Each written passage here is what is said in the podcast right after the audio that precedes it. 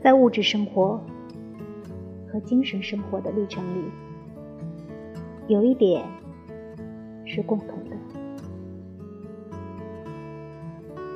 在这两种历程里，都至关重要的是，我们务必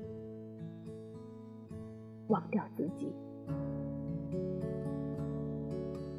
无需每走一步都记得我们自己时，我们对周围的事物就了解得更透彻。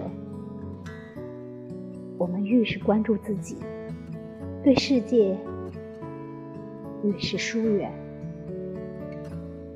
然而，在我们寻常的、讲究实用、实惠的生活里，要忘掉自己，大多是遭到反对的。靠了养成习惯，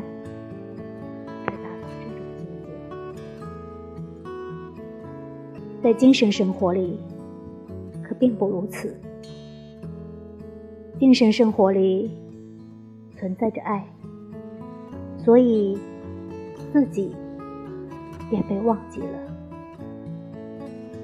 自己就像个别的词儿一样，分开来，它就失掉了意义；从整个诗篇合为一体，也重新获得了意义，而且意义越发鲜明。